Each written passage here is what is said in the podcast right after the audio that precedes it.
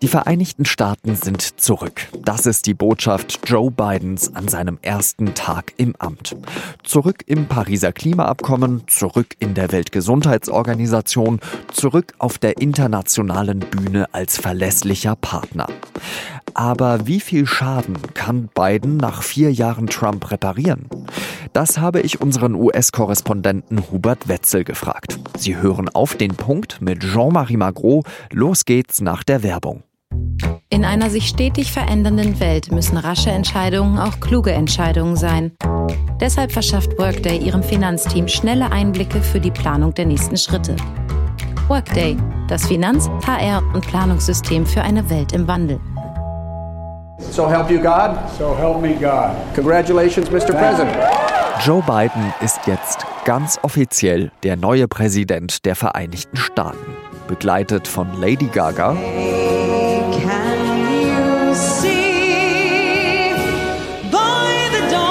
Jennifer Lopez und der Poetin Amanda Gorman. We've seen a force that would shatter our nation rather than share it, would destroy our country if it meant delaying democracy. Speziell der Auftritt der 22-jährigen Gorman ist vielen Amerikanerinnen und Amerikanern hängen geblieben. This is America's day. This is democracy's day. A day of history and hope. Ein Tag der Hoffnung, sagt Joe Biden bei seiner ersten Rede als vereidigter Präsident vor dem Kapitol. Das Kapitol, das noch vor 15 Tagen von Anhängerinnen und Anhängern von Donald Trump gestürmt wurde. Und schon am ersten Tag hat er vieles beschlossen, also Joe Biden, dass die Ära Trump in gewisser Weise zurückdrehen soll. Das erste Dekret, das Biden unterschrieben hat, war ein Maskengebot für alle US-Bürgerinnen und Bürger. Denn vor allem in den USA hat die Corona-Pandemie richtig stark zugeschlagen. Und auch an anderen Stellen spielt Biden den Reparaturbetrieb für Donald Trump. Aber kann er die Zeit zurückdrehen? Darüber spreche ich mit Hubert Wetzel, dem SZ Washington-Korrespondenten. Hubert, beschreib doch mal, wie war denn die Stimmung am Mittwoch in der Hauptstadt? Du bist ja in Washington, aber du warst jetzt nicht bei der Feierlichkeit. Trotzdem wird man ja, nehme ich jetzt mal an, was mitbekommen haben, oder? Ja, es war alles, es war etwas seltsam, weil es war eben alles, alle Orte, wo normalerweise der Normalbürger hin darf, um sich, äh, um an dieser Feier, äh, Feier, an diesen Feierlichkeiten teilzunehmen. Das war alles abgesperrt. Das heißt, man konnte also eigentlich nirgendswo auch nur nennenswert in die Nähe äh, der Orte kommen und gelangen, wo das tatsächlich stattfand oder wo man etwas hätte sehen können. Es waren auch keine Bildschirme aufgebaut oder sowas. Ich habe gestern Nachmittag dann noch eine, eine ähm, demokratische ähm, Ortsvorsitzende aus Texas getroffen, die ich ganz gut kenne. Die ist extra angereist ähm, in dem Wissen, dass sie sozusagen hier nichts wird sehen können und dass sie nirgendwo hin kann und dass sie im Prinzip nur durch die Straßen laufen kann. Aber die war ähm, euphorisch und die sagte, also das ist der, einer der größten Tage, ja. Sie, die, die kommt nun aus einem Bundesstaat, wo es die Demokraten nicht leicht haben und als man gesehen hat, der Hubschrauber von Trump mit Trump drin fliegt vom Weißen Haus ab und fliegt nach Maryland. Und als dann klar war, dass, dass Biden vereidigt ist, das ist natürlich, da sind die Leute, für die das wichtig ist, das hat die, hat die, glaube ich, schon sehr bewegt. Jetzt hat Biden schon beschlossen, die USA kommen zurück in die WHO, in die Weltgesundheitsorganisation, sie kommen zurück in das Klimaabkommen. Er hat jetzt auch noch eine viel striktere Corona-Politik angeordnet. Versucht er jetzt alles zu reparieren, was Trump in den letzten vier Jahren, sage ich mal, verbockt hat? Also so würde er das natürlich sehen. Natürlich, das waren äh, Dinge, die die Demokraten massiv kritisiert haben und von denen Biden gesagt hat, das macht er rückgängig. Und insofern, ja klar, das ist die Sicht des von Biden ist, er repariert da den Schaden, den Trump angerichtet hat. Nun ist es ja so, wenn ich jetzt eine Schale aus Versehen runterschmeiße und zerdeppere, dann kann ich versuchen, die wieder zusammenzukleben. Aber selbst wenn ich das ganz penibel mache, dann sieht man am Ende ja trotzdem noch die Risse von dem Unfall. Wo meinst du, werden wir im transatlantischen Bündnis weiterhin die Risse sehen zwischen der EU und den USA? Ja, das ist ein ganz wunderbares Bild, finde ich. Natürlich, ähm, du hast völlig recht. Den Originalzustand kann man nicht mehr wiederherstellen, wenn mal was äh, zerbrochen ist. Jedenfalls ist es sehr, sehr schwierig.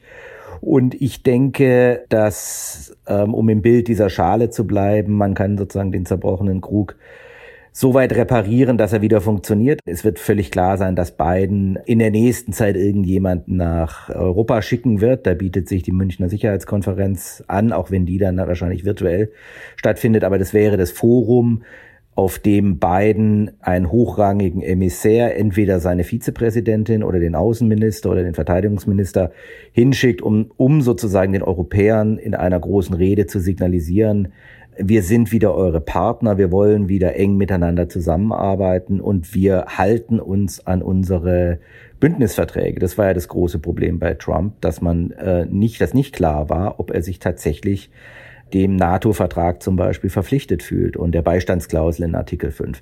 Und Trump hat diese Unklarheit geschürt. Und das wird mit beiden aufhören. Da kann man sich relativ sicher sein, auch wenn es immer wieder äh, natürlich Meinungsverschiedenheiten gibt über die Höhe der Verteidigungsetats zum Beispiel.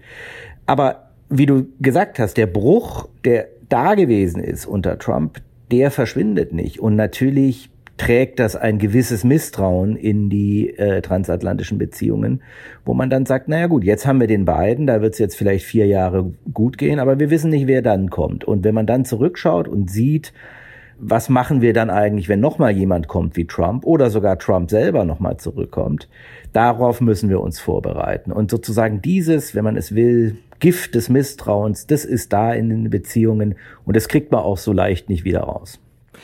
Die Münchner Sicherheitskonferenz hast du gerade angesprochen. Heute Morgen habe ich ein Interview im Radio gehört mit Wolfgang Ischinger. Das ist ja ein Diplomat und der organisiert seit Jahrzehnten diese Münchner Sicherheitskonferenz. Und der sagt, wie ganz viele andere Expertinnen und Experten auch, dass man, obwohl jetzt Biden der Präsident wird, trotzdem aufpassen muss, dass eben nicht alles zurückgedreht werden kann, dass die USA weiterhin skeptisch sind, zum Beispiel in Fragen der Sicherheitspolitik. Wie viel America First, meinst du, wird weiterhin in der amerikanischen Außenpolitik bleiben? Naja, also dieses America First, das ist keine Erfindung von Donald Trump. Das gab's immer. Die Frage ist ja immer, wie ist es austariert in einem Gesamtkonzept in einem, äh, von amerikanischer Außenpolitik? Und natürlich haben die USA immer darauf geachtet, dass ihre Interessen gewahrt sind. Aber sie haben eben nicht immer nur ausschließlich darauf geachtet, dass ihre Interessen gewahrt sind. Natürlich hat, hat der Herr Eschinger vollkommen recht, wenn er sagt, es gibt diese Meinungsverschiedenheiten, dass die Deutschen zu wenig bezahlen für ihr Militär. Das ist eine alte Klage, die gibt es seit dem Ende des Kalten Krieges und die haben verschiedene Präsidenten immer wieder vorgebracht.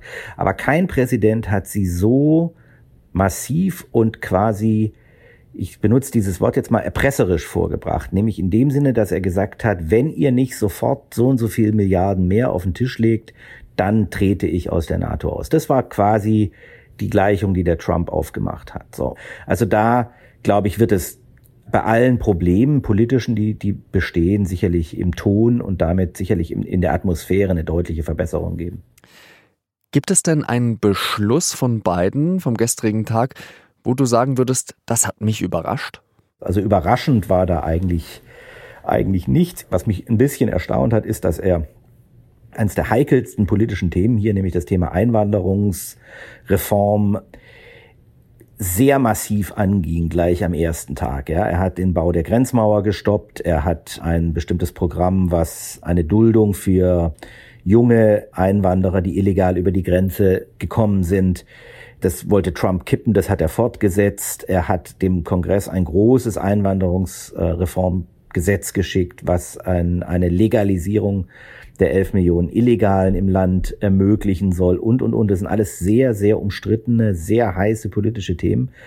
Und dass er sowas anpackt, praktisch am ersten Tag, wohlwissend, dass er von den Republikanern da massiven Widerstand haben wird und sozusagen das auch zu einem, wie soll ich sagen, einem Punkt werden könnte, an dem die Republikaner sozusagen wieder ihre Einheit finden und um den die sich versammeln können, nämlich dieses Einwanderungspaket zu stoppen, das fand ich bemerkenswert.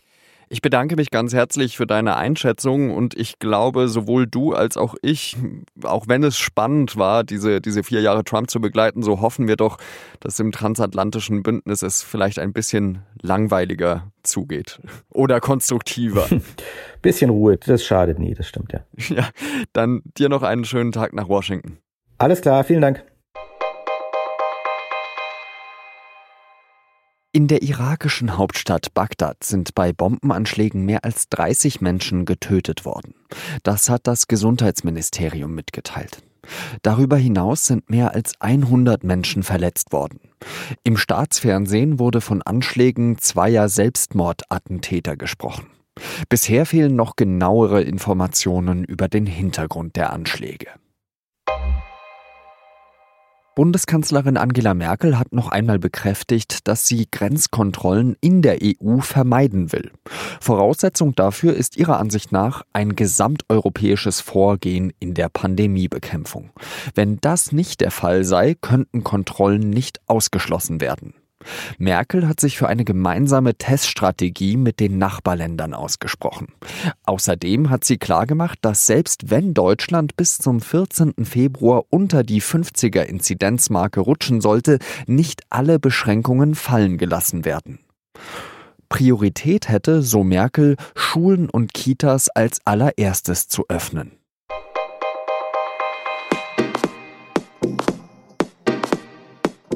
Der Lockdown wirkt. Zumindest merke ich das beim Schlaf. Ich gehe wesentlich später ins Bett und stehe auch später auf.